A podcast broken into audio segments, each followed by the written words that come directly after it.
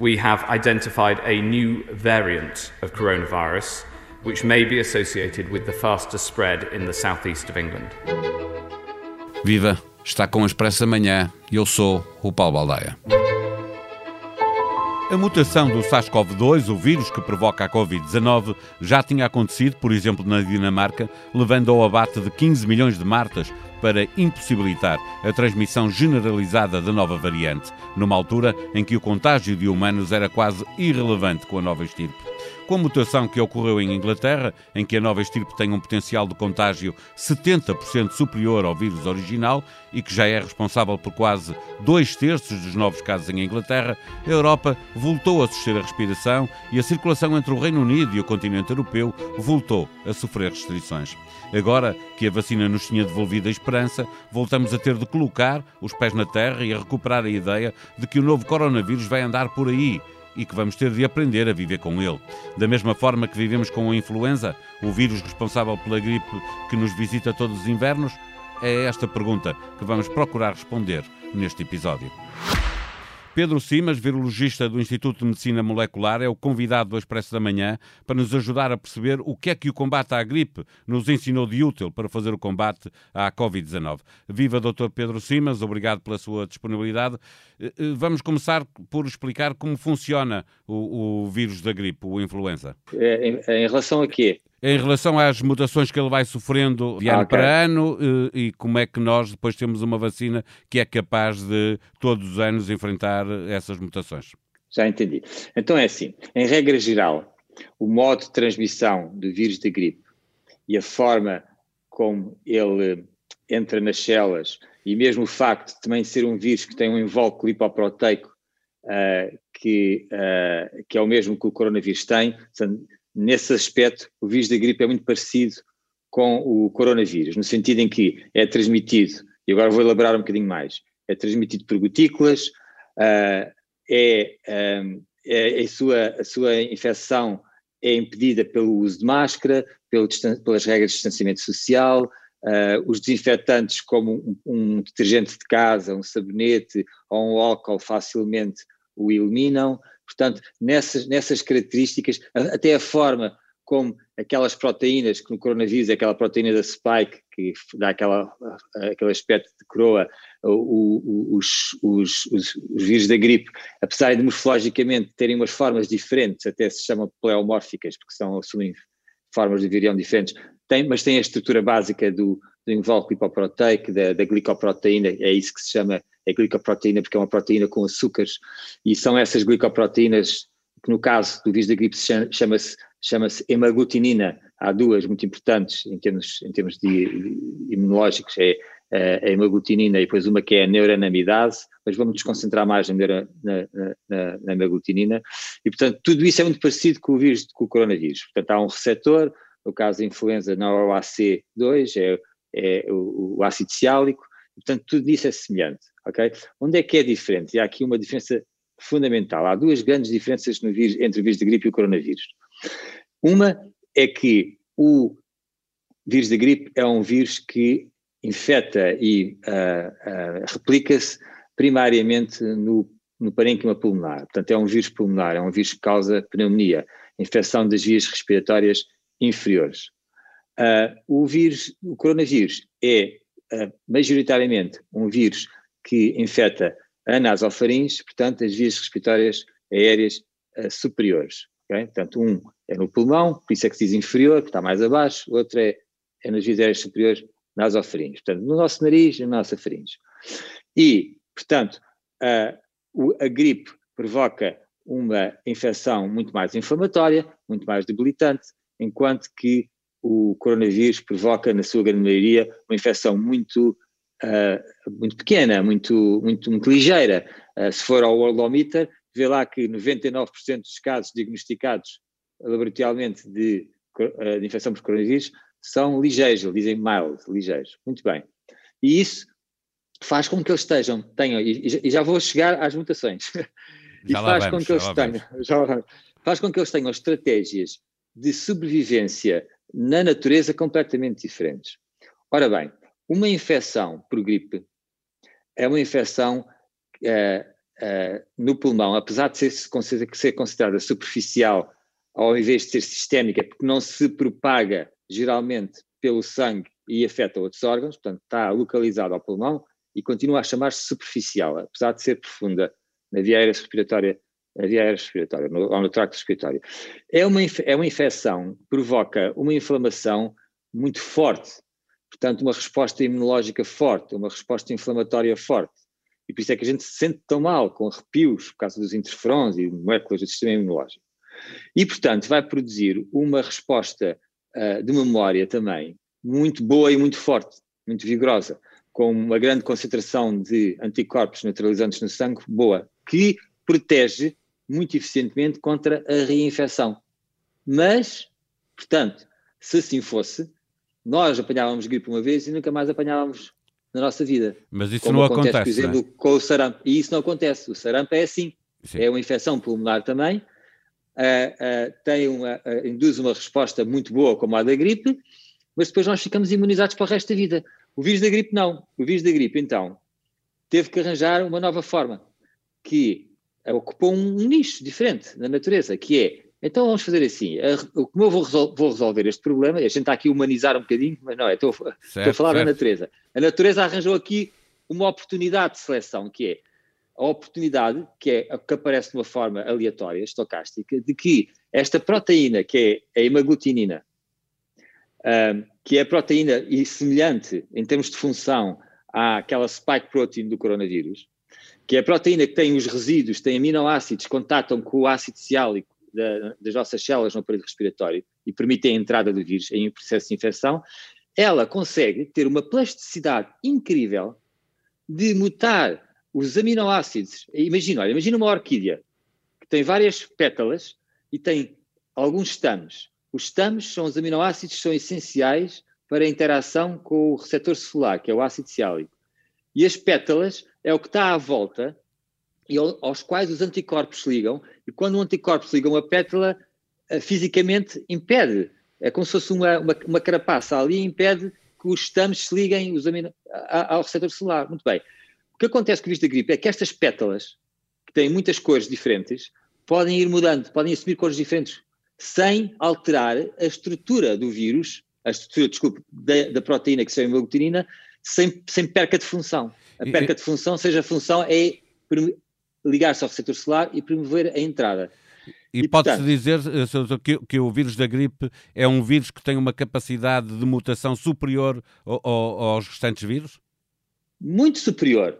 Não só, repare, é assim, em relação ao HIV, em relação a outros vírus, é, é mais ou menos idêntica quando replica o genoma, qual é que é, é, que é mais ou menos um erro em cada mil ou cada dez mil. É a média dos vírus de RNA.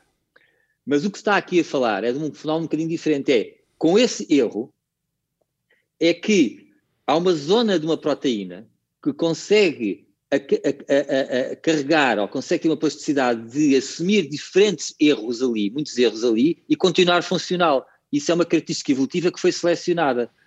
Portanto, pode até ter a mesma taxa de mutação que os outros, mas depois, aquelas que são selecionadas e são viáveis e aquelas que nós vemos, ok, são, são, são aquelas que estão concentradas na hemaglutinina. Pronto. E isso o que é que faz? Faz com que, se, se, se o Paulo for infectado este ano, desenvolve uma boa resposta imunológica e ao longo de dois ou três anos o vírus vai passando a outras pessoas e vai contatando com o vírus, ou mesmo que não contacte com o vírus, o vírus vai mudando. E se não contatar muito com o vírus, ao fim de três ou quatro anos, volta a apanhar o vírus porque estes anticorpos já não se ligam tão bem. Ok? Os uhum. seus anticorpos já não se ligam porque, entretanto, aquilo, as pétalas mudaram. E então o que é que vai acontecer? Vai contrair uma gripe. Perceber como é que funciona a vacina, porque todos os anos nós temos uma vacina, todos os anos então, temos vacina, uma mutação. Exatamente. Então a vacina é assim. Uh, vírus os vírus respiratórios ocuparam, como estão em equilíbrio com as populações, têm que tirar vantagem de desequilíbrios que existam para, e quando há esses desequilíbrios, infectarem mais pessoas. Ora bem, o vírus da gripe evoluiu para, na altura do inverno, outono e inverno, nos países mais, a mais latitude, evoluiu para que é nessas alturas que as pessoas estão em mais contato próximo, começam a ter estas infecções, isto é uma coevolução, infecções respiratórias. Portanto, no hemisfério norte, no inverno, o vírus tem a possibilidade de disseminar-se por muita gente e vai evoluindo, porque vai sendo selecionado pela, pelos anticorpos populacionais. E depois, nesse período destes seis meses de inverno, se passar para o hemisfério sul, quando passar para o hemisfério sul, já vai diferente do ano passado. E então tem mais oportunidade de infectar essas pessoas do hemisfério sul. E deixa-me okay? perguntar, e isso significa, então, que, é que, gente... significa que nessa altura há uma monitorização do vírus e, e, e, e, a vacina corresponde a essa, a essa mutação? Exato, é exatamente isso. Ou seja, nós estamos sempre em constante monitorização do que está a acontecer com a influenza e vamos monitorizando ao longo do inverno e depois chegamos ao fim do inverno e dizemos assim, ah, este vírus é muito diferente do que teve no hemisfério sul. Portanto, eles fazem as vacinas antes de chegar ao, antes de chegar ao, ao, antes de chegar ao fim do inverno, antecipam para o hemisfério sul. E a mesma coisa para o hemisfério norte. Então andamos neste ciclo todos os anos, em princípio, duas vezes por ano, atualizamos a, a vacina da gripe. Okay? E olhando agora para o, o novo coronavírus, eh, eh, o que é que ele tem de igual e de diferente em relação eh, ao vírus da gripe? E já agora também, porque é essa a pergunta que as pessoas mais fazem nesta altura, em relação à vacina, se poderemos vir a ter Muito que bem. conviver com este vírus novo e se a vacina vai poder funcionar do mesmo modo. Então o que acontece? Acontece que os coronavírus licitam uma resposta que é pouco imunogénica que, que, tem, eh, que uh, dá origem a uma, a, a, uma, a uma imunidade que, ao fim de um ou dois anos, desaparece ao ponto de podemos ser reinfectados. Mas desaparece ao ponto de podemos ser re, reinfectados, mas não ao ponto de causar doença grave, porque já temos uma memória de celular e, e, e base lá, e portanto estamos protegidos. E portanto, a estratégia é completamente diferente. Ele não tem que estar a mutar aquelas pétalas que, que, que, eh, como, o vírus da, como o vírus da gripe, como a hemaglutinina. A proteína da spike, portanto, vai evoluindo ao longo de 10, 15, 20 anos, consegue-se ver por estudos retrospectivos, ainda há pouco, esta semana foi publicado um paper muito interessante nesse aspecto, consegue-se ver retrospectivamente que ele vai, vai, vai tendo uma evolução, só que nem de longe e de perto é uma, é uma evolução como a da gripe. Porquê? Porque não é necessário em termos ecológicos, não é necessário. Portanto, quando surgiu esta variante, e que não é uma coisa nova, com mutações, esta variante nova que agora surge no Reino Unido tem três mutações nesta proteína spike do coronavírus. Porque é que há alguma preocupação, mas porque é que não temos de estar em pânico e porque é que nós dizemos, cientistas, que em princípio não vai ter impacto nas vacinas e porque é que, e, e porque é que sabemos já que não tem impacto em virulência? Que é, não, estas mutações não dão maior capacidade de uh, de, provocar de, de, doença. causar doença. Muito bem. Então, olha, vamos à mais simples. Não uma maior capacidade de causar doença porque nós vemos que o, vírus está a se disseminar melhor que o outro. O que é, que é isto de 70% de maior eficiência de disseminação? É muito simples, é, você tem numa área, uma, uma, uma, numa área geográfica, tem o vírus A, que está a ocupar aquela área toda e a disseminar-se. Mas de repente aparece por mutação o vírus B, que é a variante, e que é provoca mais infecção assintomática, ou que é mais eficiente em infectar. E então vai competir com o vírus A. E ele é 70% mais eficiente a competir com o vírus A. Às tantas já está a perceber. Vai, Mas o outro isso... vai deixando.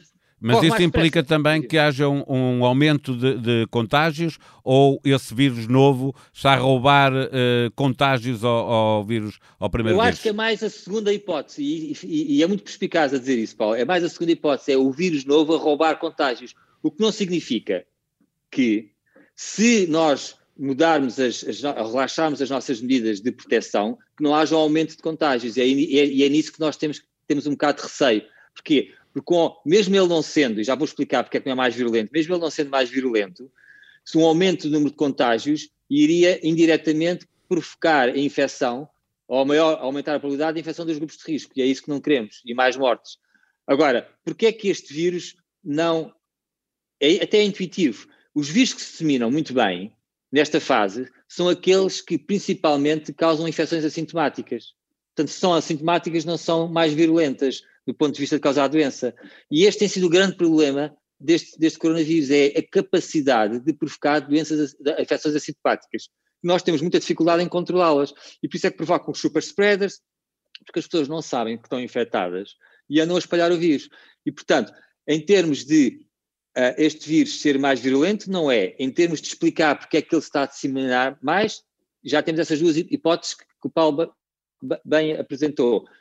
Em termos de vacina, repare, em termos de vacina, volta àquela questão da plasticidade e, da, e, da, e do espaço do, no ecossistema que o vírus coronavírus ocupa e da sua estratégia uh, uh, ecológica. Vamos admitir que uh, esta, esta, nova, esta variante, que vocês chamam variante, no fundo é uma linhagem, em termos científicos é uma linhagem, se esta variante até, pronto, a vacina deixasse de funcionar tão bem. Para já nunca deixa de funcionar totalmente, porque a resposta é de muitos anticorpos para vários sítios da, da, da proteína, ok?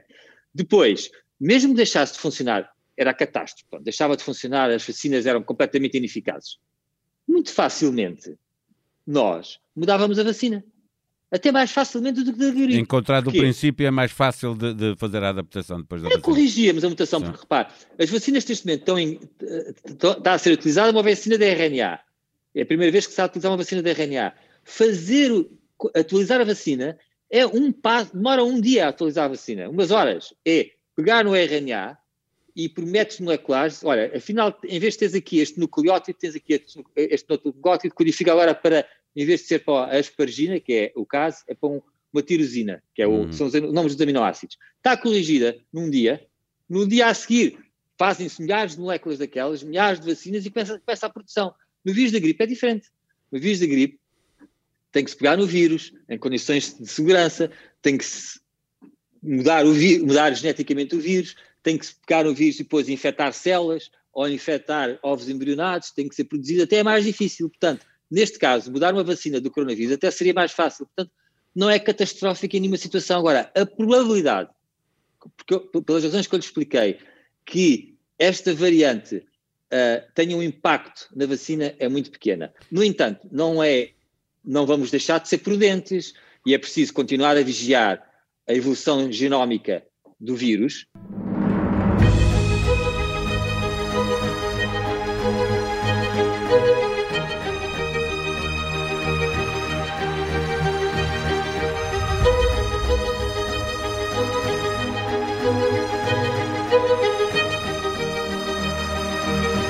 Na visita que fizer hoje pelo site do Expresso, experimente navegar pela tribuna, onde encontra tudo o que se disse na preparação para a disputa do primeiro título da época. Joga-se em Aveiro a supertaça entre o campeão Futebol Clube do Porto e o Benfica, vencido da Taça de Portugal, que também foi ganha pelo Porto.